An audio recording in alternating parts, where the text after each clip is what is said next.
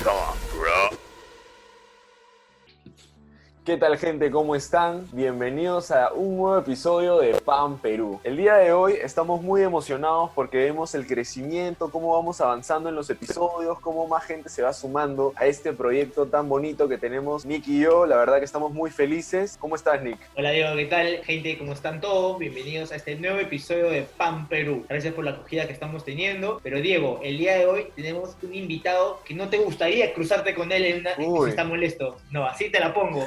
Uy, ay, ay, sí, ya me han contado, ya este invitado tiene, tiene un cinturón que de solo verlo ya te da miedo. Ya. Ya te da miedo, ya. El color nomás te da miedo. Uy, A ver, es cuéntame, Diego, ¿quién es el invitado estrella el día de hoy? El invitado estrella del día de hoy, aparte de ser cinturón morado en Jiu-Jitsu, que ya es bastante, decidió emprender, decidió juntar su estilo de vida con los negocios. Tiene un emprendimiento que justamente hace poco ha cumplido aniversario. Un fuerte aplauso a Juan Guapaya. ¡Bravo! ¡Bravo!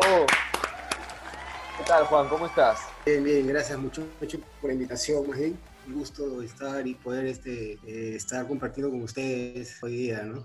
¿Qué tal? ¿Qué tal te trata la cuarentena, Juan? Ah, bueno, este, acá pues estoy en mi, en mi templo, realmente, acá enclaustrado en equilibrio, que es el centro de entrenamiento, ¿no? Y es el mejor sitio donde puedo pasar la cuarentena, realmente, entrenando todo el tiempo. Buenísimo. Pelero, Juan, al menos tienes ahí el, gimnasio cerca a ti, ¿no? Bendecido estás. Claro, sí, totalmente, ¿no? Sí. Totalmente, todo lugar donde lo puedo pasar. Sí, de hecho, de hecho. Sí.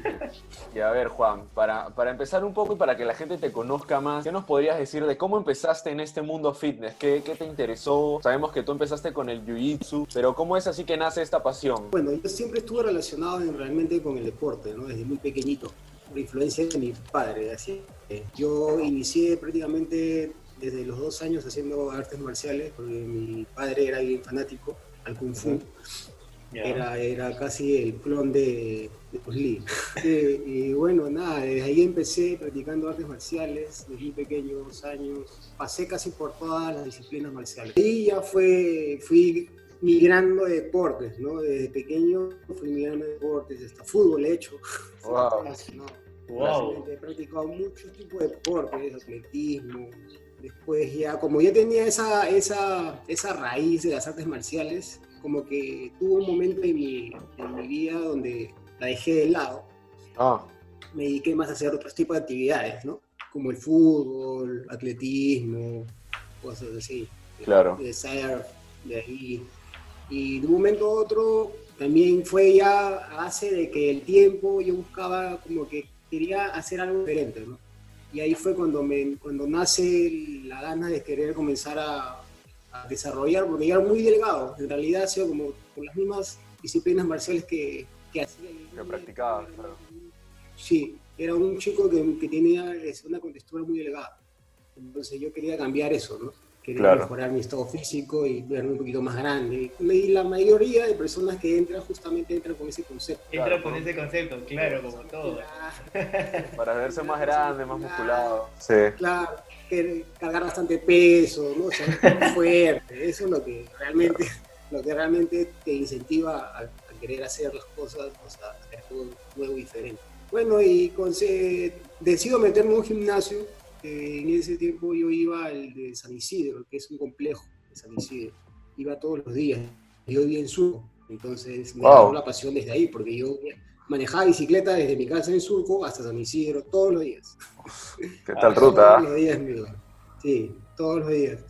Eh, estaba totalmente pegado, o sea, era, no podía estar sin entrenar. Ya me sentía ya, cuando comienzas a, a entrenar y a congestionar y a sentir los músculos que se llenan de Uy, ya. Ya, ya, ya está, Ya no ya. nos digas más, no nos digas más. Ya no hay marcha Ya, atrás, ya olvídate, después de ya eso. estás, ya estás, ya estás poseído, ya, por eso. Tal cual, tal cual. por esa sensación. Sí, sí, Sí. sí. Nada, eh, eso fue toda mi adolescencia. Prácticamente empecé a hacer pesas desde los 18 años, un joven. ¿ah? 18 años que pe- empecé a hacer pesas. Uh, bueno, de ahí ya comencé a querer aprender más, ¿no? Y a, a- a interesarme más y a, y a relacionarme más en sí con el deporte. Porque tú sabes, cuando eres adolescente o toda esta es una etapa, no sabes muy bien las cosas que es lo que quieres hacer. O sea, Claro. que estás medio como en las nubes. ¿no? Pero eso me Ajá. llamó tanto la, la verdad que la atención y... O sea, pensaste bastante en profesionalizarte en, en el deporte, ¿no? Por así decirlo. Exacto, como carrera y Claro. profesión, ¿no? O sea, Claro, o dedicarme sea, quería, vivir de eso. dedicarme de lleno, sí. O sea, no podría hacer otra cosa más que lo que hago actualmente, ¿no? Claro. Yo creo que nací para eso. Yo nací Y en- para... ¿Y en qué punto de tu vida dirías que, que ya te nace ese bichito por, por emprender, ¿no? Por sacar algo más aparte de, de aprender sobre este negocio, sino ya sacar algo tuyo, ¿no? Que sería este emprendimiento que tienes en equilibrio. Claro, el emprendimiento, o sea, ya eso ya a, a- a medida que pasa el tiempo, la experiencia, tantas cosas, ¿no? O sea, yo siempre he sido una persona donde que no ha sido, donde no acata muchas las, las órdenes de los demás, o sea, Mm, que no me gusta que me presionen, no me gusta que me digan qué es lo que tengo que hacer y esas cosas, ¿no? O sea, ¿Cuántas personas se sentirán identificadas con esta parte de- del mensaje? Sí, claro, o sea, y más que, y más que si eres una persona muy, muy este, ordenada y disciplinada y constante en lo que quieres hacer y tienes una idea clavada en tu cerebro, en lo más profundo y te late y te late, yo creo que si eres una persona decidida lo vas a lograr a costa de todo. Yo para poder llegar a tener equilibrio ha pasado, bueno, olvídate, yo tengo prácticamente desde que empecé a entrenar y, y llevando la carrera ya como entrenador personal, eh, cerca de 16 años aproximadamente. wow. 16 Sí. años dedicados a eso. De hecho que, claro, Sí, Sangre, sudor y lágrimas.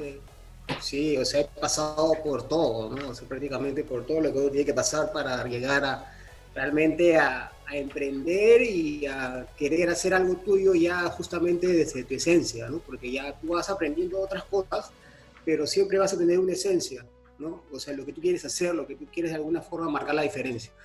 Y yo he tratado de hacer eso siempre, ¿no? De marcar la diferencia, hacer cosas diferentes, claro, Claro. al criterio, dentro y teniendo un patrón, obviamente, un orden, pero nada, así que se puede concretar y nada, así que cumplí hace un... el- eh, la apertura de equilibrio ha sido el... ¿Y tú empezaste solo o tenías más socios? No, solo, solo, solo. ah, solo te se lanzaste a la El piscina.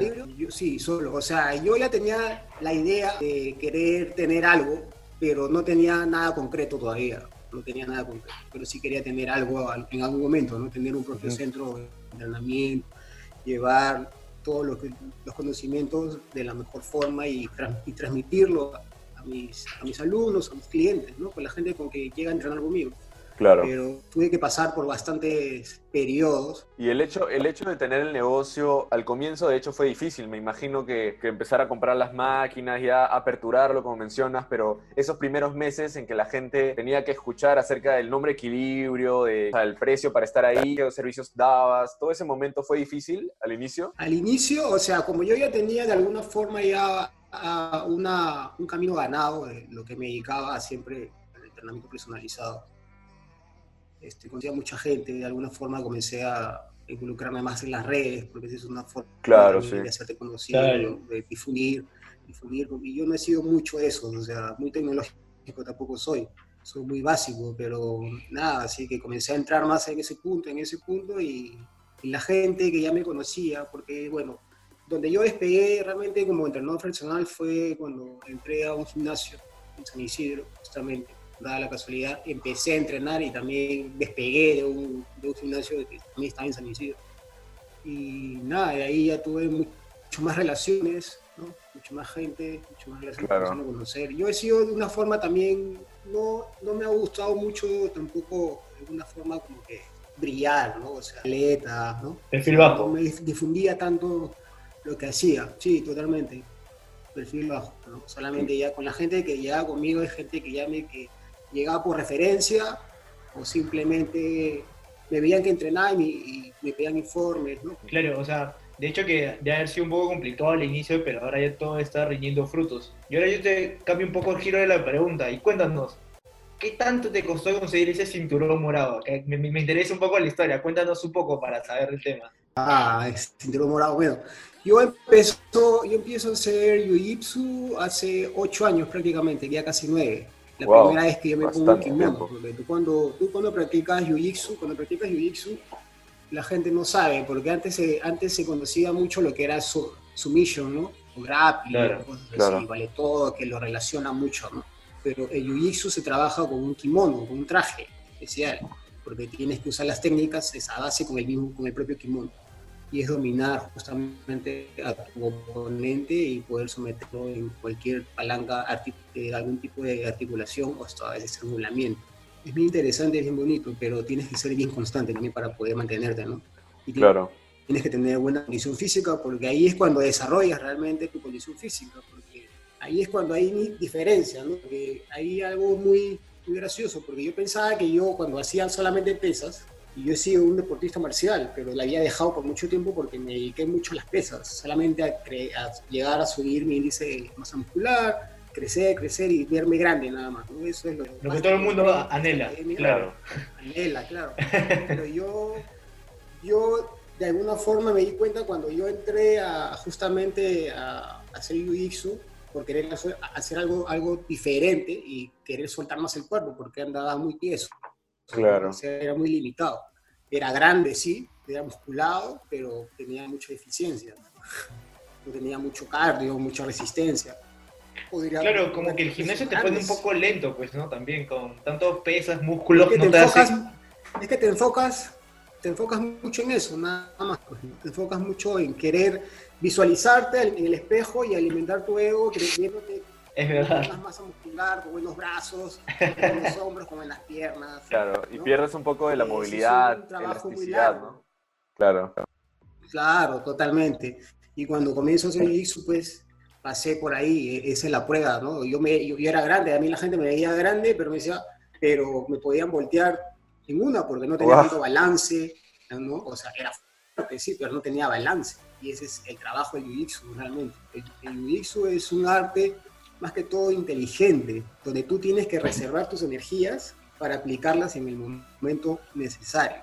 O sea, tienes que ser una persona prácticamente completa, porque tienes que tener resistencia, tienes que ser fuerte, ágil, flexible, Claro. tienes, tienes que tener, tienes que ser- tienes que tener buen- buena reacción. Y fíjate, y ahora que muy mencio- completo y muy Ajá. interesante.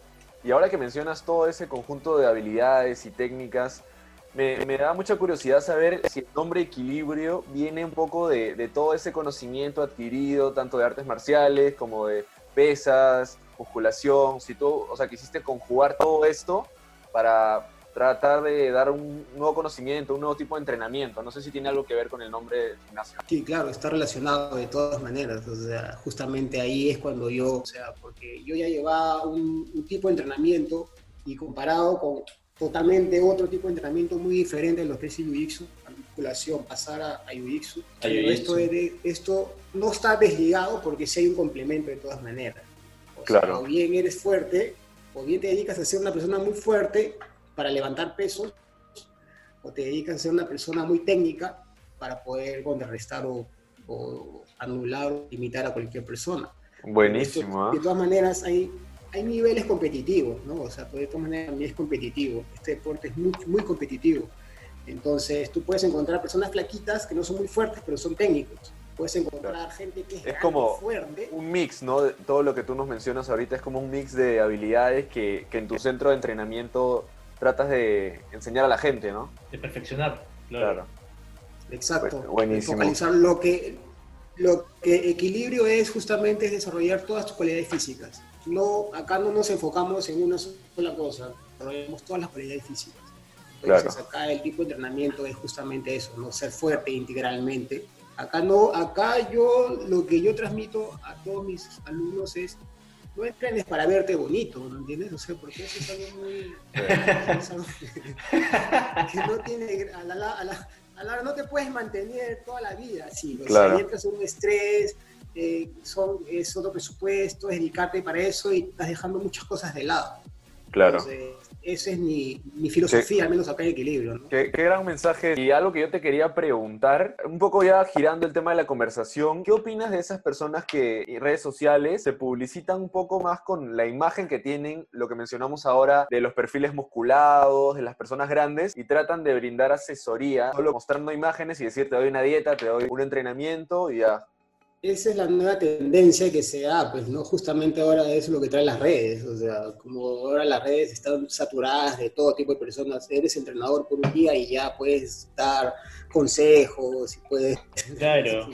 Aparte que de repente tienes la genética y predisposición porque tu cuerpo está presto para eso, o sea, hay gente que sí tiene que sufrirlo, tiene que ser más disciplinado, más constante, sacarse la muerte en el entrenamiento, es solamente para llamar más seguidores, ¿no? Es un tipo de personas que, bueno, que no son tan, no, no son nada profesionales, no los, o sea... yo Son más, respeto, son más banales. ¿no? Obviamente. Sí, totalmente, porque, o sea, yo respeto, pero poder llegar a engañar a alguien Claro, diciéndole que te vas a ver como yo me veo en tres meses, o sea, olvídate. claro. No, es imposible, pero lamentablemente el poder de las redes es bien grande, ¿no? Y la gente se come ese cuento a veces, ¿no? De que sí, sigue esta dieta, sigue mi dieta, sigue mis ejercicios y vas a estar así. Y es mentira, es mentira. La gente tiene que entender que es un proceso, es un proceso largo. Tú vas entrenando 16 años, me parece, y aún te falta conocer un poco más. Y a la gente le dicen que en tres meses va a estar Va a tener cuerpo de su vida. En el cuerpo de su vida, de verdad. A mí me parece que está mal, Claro, pero es que- claro.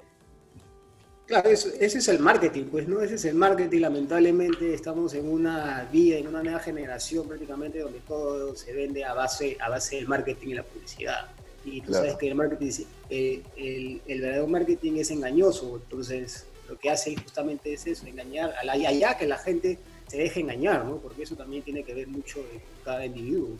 Claro, Porque sí, si total. uno de repente analiza más, investiga más, puede dar con otros, con otros este, personas, con otras, no sé, ¿no? Con otros tipos de entrenadores que pueden encontrar Claro. más. Claro, Juan, ahora te invitamos a la siguiente y última parte sección de este podcast, que lo hemos titulado Ping Pong. Empiezo yo. claro, que- ¿Qué, qué prefieres? ¿Jiu-Jitsu o el gimnasio? Jiu-Jitsu. Y ahora con la siguiente pregunta, ¿qué prefieres? ¿Estar en una etapa de volumen o en una etapa más de definición?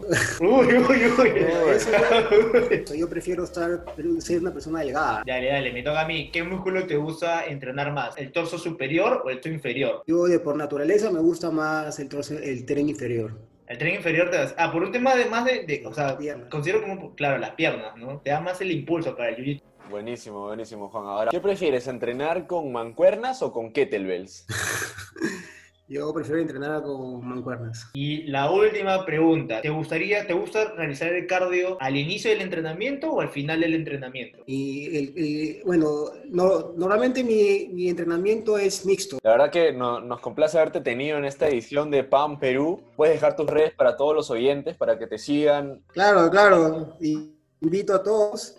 mi página en Facebook, tanto como en Instagram, es equilibrio.pe.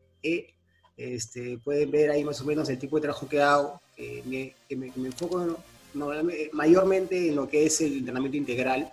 Ser una, una, una persona fuerte, no por cargar más peso, sino por controlar y poder manejar mejor tu propio peso corporal, ¿no? Claro. Buenísimo, buenísimo, Juan. Entonces ya saben, gente, ya saben dónde encontrar a Juan, equilibrio.pe.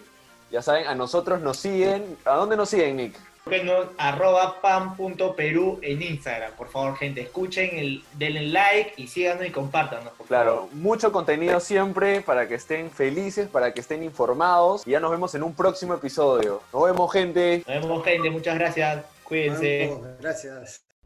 Palm Peru. Stay palm, bro.